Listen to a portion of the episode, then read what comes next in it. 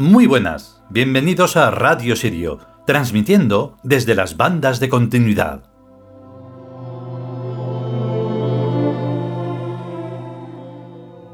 Y llegamos con la cuarta y última parte de un nuevo capítulo que se nos va, el 29. Por lo tanto, mañana será el 30. Bien. En esta última parte, digamos que, como en casi todas, se conforma toda la imagen en una perspectiva absolutamente aclaratoria, con una definición que el 3D y demás se queda en pañales. Pero claro, también hay que tener esa capacidad para verlo, porque si no es como si estuviéramos, como muchas veces hemos dicho, farfullando. Ahí bla bla bla y blo blo blo y tru tru tru. O sea, diciendo nada, como esos que ponen la radio para que haga ruido de fondo. Pues así no hay forma. Entonces, en estas cosas, incluso en, la confusión, en el caos, también eh, las cosas sirven y son para algo. Por aquello de siempre el mismo ejemplo, el clavo que hizo, el clavo que hizo que se perdiera un imperio. Sí, sí, por un clavo nada más. Porque ese clavo es la eh, falta de atención, el fallo, el error. Eso de no prestar atención en su eh, debido en su debida forma. Entonces, los deseos eh, se cumplen. Se cumplen, o sea, no, lo que ocurre es que no se cumplen quizá ni en el momento apropiado ni en la forma debida. Porque también es que se piden cosas mal pedidas, o sea, se hacen mal eh, ese pedir ese deseo. Entonces, después de que escuchemos esto, voy a explicar lo que Mm, tengo en la mente porque antes no tiene sentido. Venga, vamos a escucharlo, va.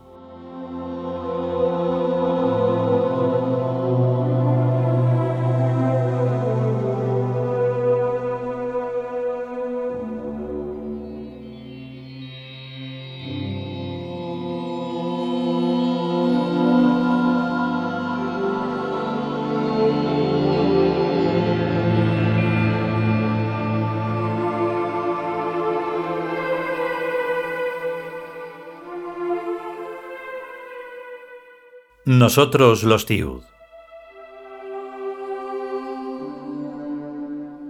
Vigésimo capítulo.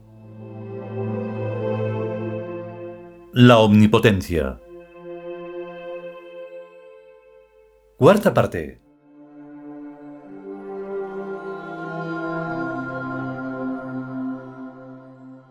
Está ocurriendo un fenómeno curioso. En la medida en que la Gestalt imperial va tomando conciencia de sí misma, se va concentrando y reiterándose en la masa bípeda indiferenciada. Es así por lo que los monos sapiens van necesitando cada vez estímulos más violentos para alcanzar el mismo nivel de sensación que tenían antes. Llamamos al fenómeno histérico, hedonismo y violencia, pero es simplemente pérdida de sensibilidad. Se están acorchando. La concentración de la conciencia en un exiguo número de individuos trae consigo una inmensa capacidad operativa que no teníamos cuando estábamos inconexos. La facilidad con que hemos destruido en pocos meses el pseudoimperio soviético por simple ensayo y divertimento nos da una primera medida aproximativa de lo que ya podemos hacer. Hay que ser más cuidadosos, con un pequeño rito se puede ya destruir la economía mundial o pulverizar a los Estados Unidos de América en 20 o 30 partes. Pero hay que tener muy claro antes de hacerlo si es lo que nos conviene o si estamos tirando piedras sobre nuestro propio tejado.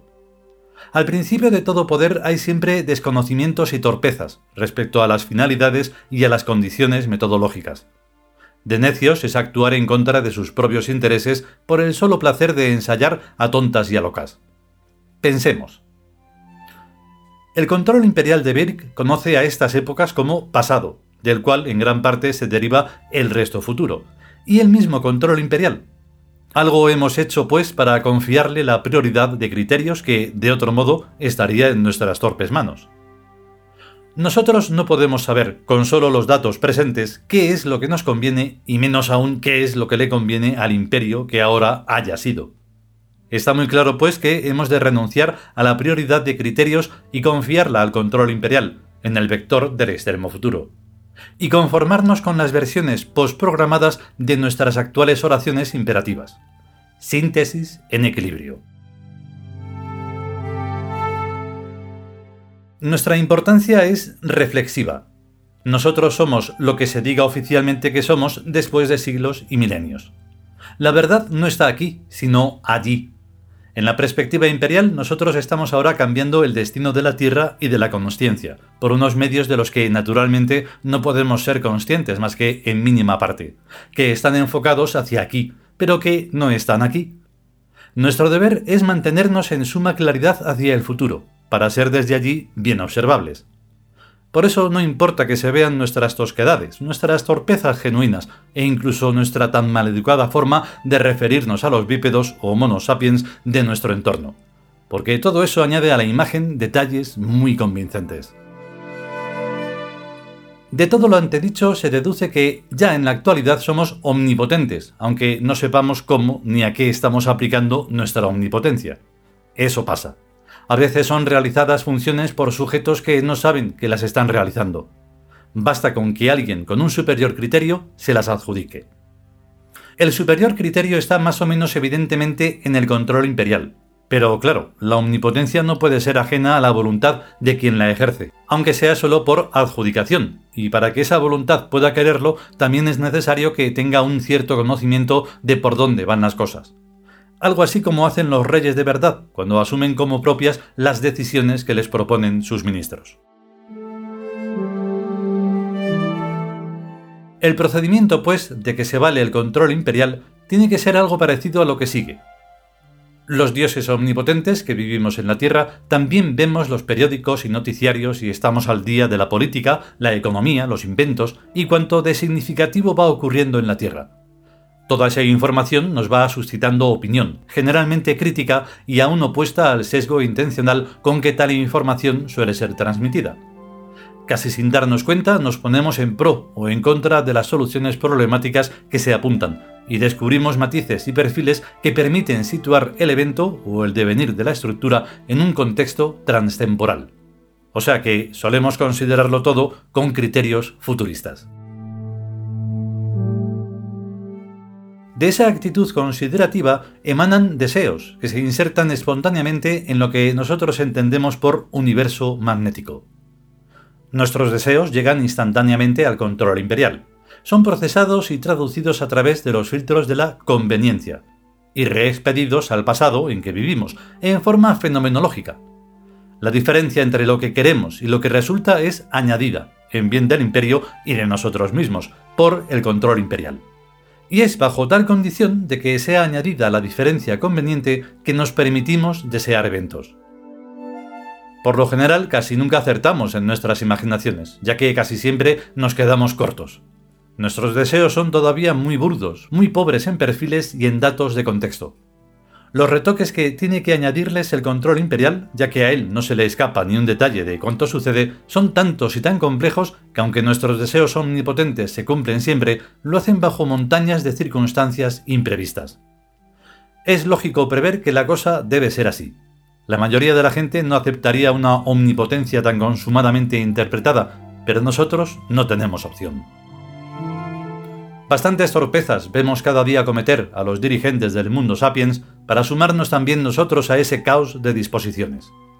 Precisamente la mayor parte de cuantos esos dirigentes van decidiendo es la traducción fenomenológica de las órdenes imperativas de nuestra omnipotencia, que se manifiesta caótica en presente para resultar ordenada en futuro. Esa gente directiva no tiene ni idea de lo que está mandando, pero sus imprevistos resultados son los que a nosotros nos convienen. Incluso lo que pueda parecernos presentualmente molesto tiene sus segundas y terceras partes que coincidan a la perfección con nuestros deseos. Es solo cuestión de ampliar y afinar la mente por áreas cada vez mayores de espacio-tiempo, sabiendo que, después de todo, todo cabrá en un pequeño libro, como la retaíla de los césares, las legiones y las muchedumbres inconmensurables de la gente. Arenilla bajo las ruedas de la omnipotencia del imperio.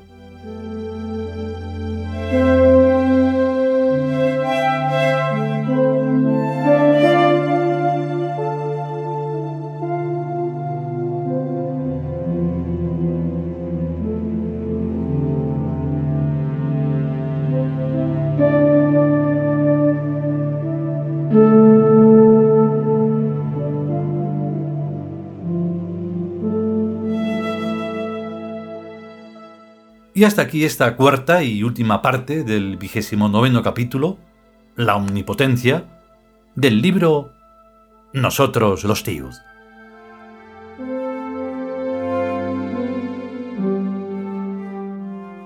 Porque claro, los deseos pueden ser o muy complejos, o muy grandes, o muy pequeños, o muy estúpidos, o inservibles, o etc. Hace unas semanas, aunque en realidad es hace más tiempo, pero en las últimas semanas, cuando hemos empezado a realizar unas sesiones eh, sonoras alucinantes que estamos presentando en vídeos a través de las redes sociales, em, tenía el deseo de poder realizar de a ver cómo se podían hacer imágenes consecutivas de cosas, de diversas cosas. Pues podían ser mm, como viajes espaciales, eh, realizar esas imágenes de una forma pues, informática, claro. Luego estaba un tema de formas, como lo que son los fractales. Estaba ahí el caleidoscopio. Y entonces, buscando y buscando, pues sí, daba con cosas. Pero claro, de repente te encuentras con algo que incluso supera lo que tú estás deseando.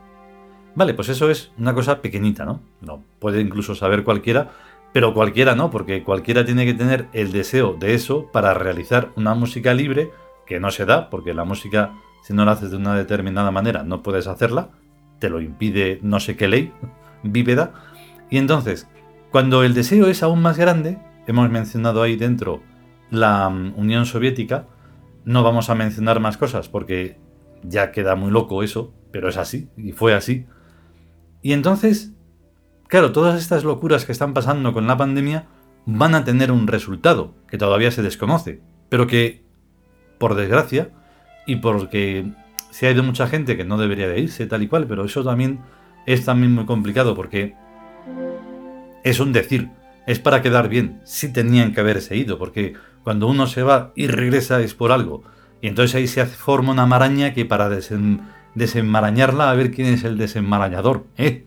Eso es muy complicado. Así que después de todo este desgracia, todo este drama y todo esto, que tampoco es para tanto, así en términos cuantitativos, pues se va a ver que sucederá algo. ¿Qué es? No se sabe.